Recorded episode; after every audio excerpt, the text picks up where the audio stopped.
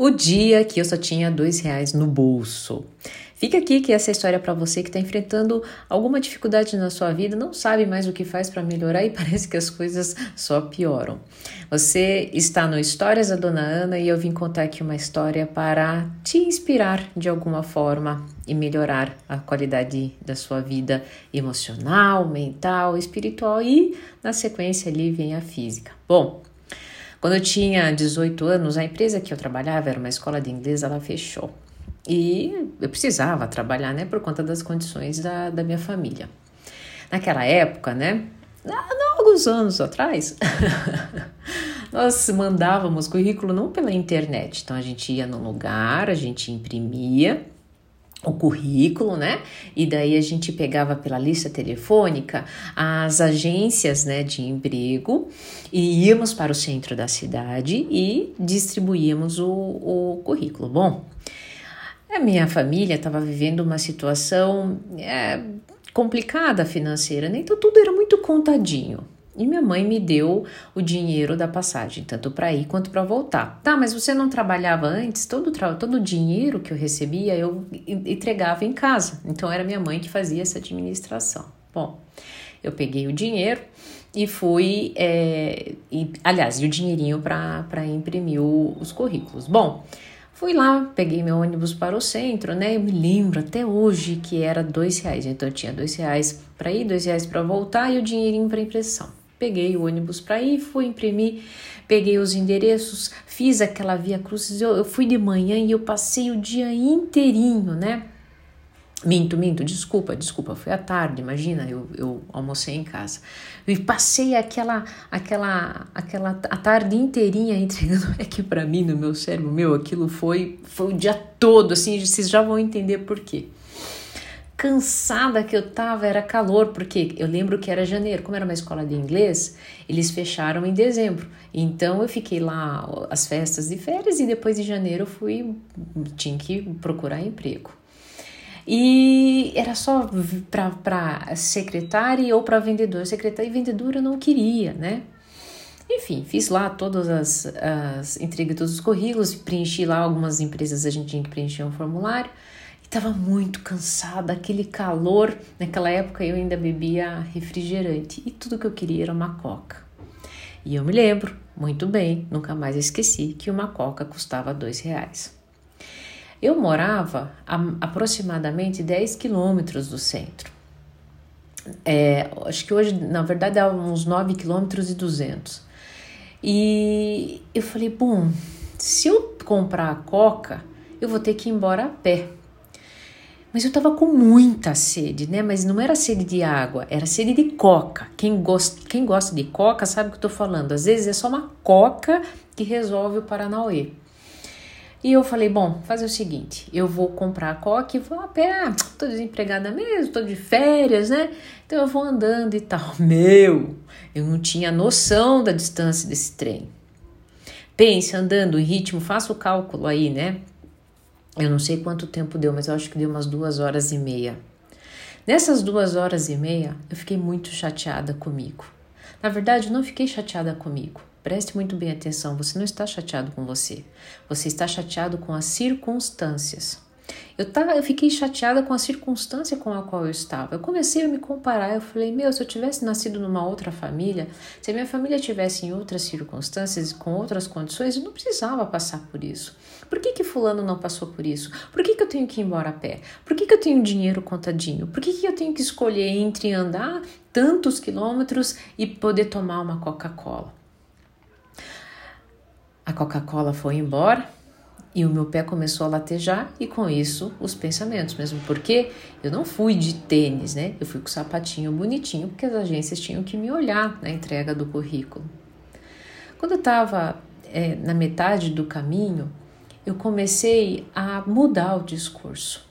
Na verdade, você abrir meu coração aqui. Quem me conhece sabe que eu falo da presença do corpo espiritual corpo espiritual ele só surge quando você não fica mais resistente ao sofrimento, quando você simplesmente aceita.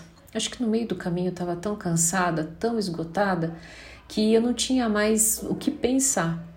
E de repente, como se viesse uma voz naquele silêncio E a voz dizia bem assim: Mas você está dando o seu melhor, mas você está, é, você está vivendo isso. Você não ficou na sua casa sentada, né, murmurando, você não ficou esperando, você é, está é, se permitindo para evoluir, para crescer, você vai contribuir com a sua família, você está dando o seu melhor.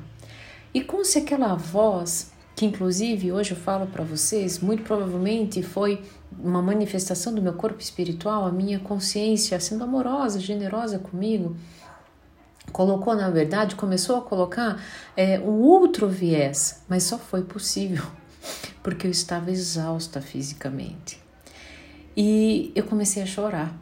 Logo chegando ali, quem conhece Curitiba, Arthur Bernardes, fica muito próximo, né? Ficava muito próximo da minha casa e eu sabia que eu estava muito próxima. E nesse chorar eu falei assim: quer saber? Quer saber? Eu tenho certeza, eu tenho certeza que depois dessa tarde depois dessas conversas, depois dessa caminhada, eu tenho certeza que amanhã alguém vai me ligar. Eu tenho certeza, eu dei o meu melhor, estou dando o meu melhor. Eu não vou perder a fé de que é, a minha ação foi uma boa ação, foi o melhor que eu poderia fazer nesse momento, com o melhor que eu, que eu poderia entregar. Era uma jovem que de uma forma instintiva ou intuitiva, já estava dizendo para si mesma, né, já estava, na verdade, experienciando a fé. E a fé é o que? É acreditar nas coisas que não se veem? Não. É acreditar já naquilo acontecendo, aquilo que já se vê, e é se movimentar para isso. E, nessa, é, e nesse pensamento eu enxuguei os, as minhas lágrimas e logo depois no trajetinho final ali chegando na minha casa, a sensação de alívio foi batendo tão forte que foi exatamente uma sensação de que já conquistei, já, já consegui, já valeu, foi um super dia, mesmo que alguém não me ligue, meu, só de ter superado a mim mesma já fiquei muito feliz com um pé que tava com uma bolha. Eu falei, meu, esse trem, a hora que estourar, vai sair sangue. Quando eu cheguei em casa, a minha mãe tinha avisado que tinham ligado. A gente tinha telefone em casa naquela época. Filha, ligou uma moça. Amanhã parece que tem. É, tem. Sabe? Eu me emociono às vezes lembrando de algumas coisas da minha vida, porque ah, muitas vezes nós não sabemos mesmo. Simples assim. Não sabemos das circunstâncias onde elas vão nos levar, simplesmente parece que há algo dentro de nós que nos dá força. Mas para isso a gente tem que estar na experiência, se permitir na experiência. A cama, o celular, a bebida, vai anestesiar apenas. Elas não nos, não nos darão conforto. Óbvio que o meu pé latejava. Óbvio que eu queria ter mais dinheiro na minha carteira, porque além da coca eu queria comprar um salgado, estava com fome. Mas eu me permiti na experiência. E quando eu cheguei que minha mãe falou aquilo porque eu caminhei, deve ter levado umas duas horas e meia do tempo da agência, né? Alguma agência talvez estava com uma demanda urgente. E eu liguei, eu liguei e ela falou assim: Olha, tem um escritório de advocacia e eles querem que, que é para começar tanto, enfim. E eu me lembro que logo na sequência, uns dois, três dias depois, eu fui eu fiz a entrevista e a parte mais legal é agora. Ele me mostrou, eu me lembro até hoje, Dr. Marcos, Marcos Pereira.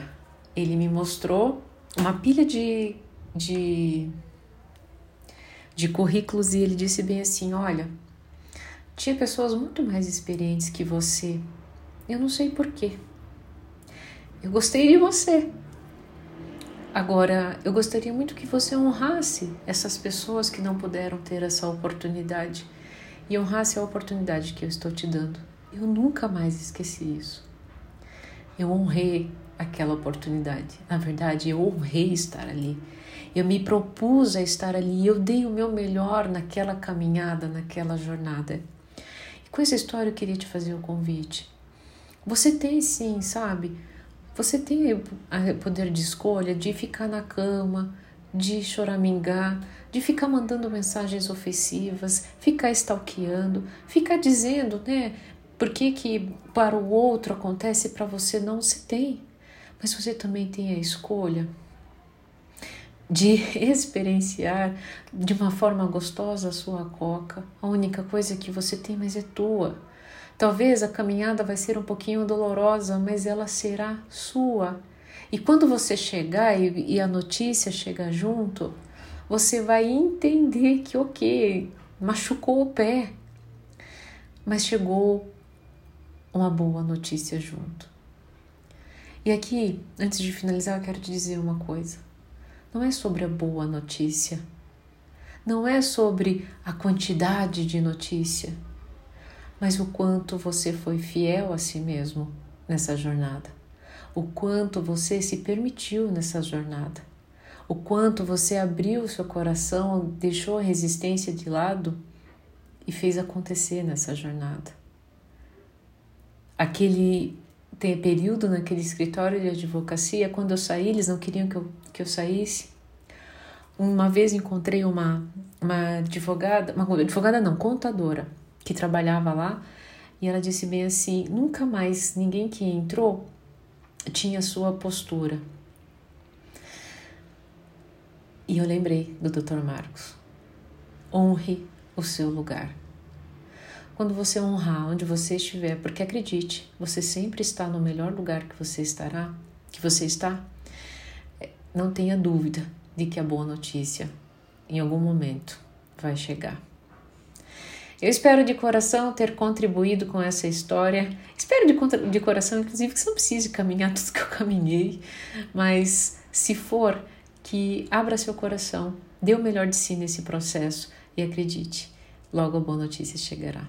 Fiquem bem, se cuidem. Se puder, me sigam nas outras redes sociais. E até o próximo Histórias da Dona Ana.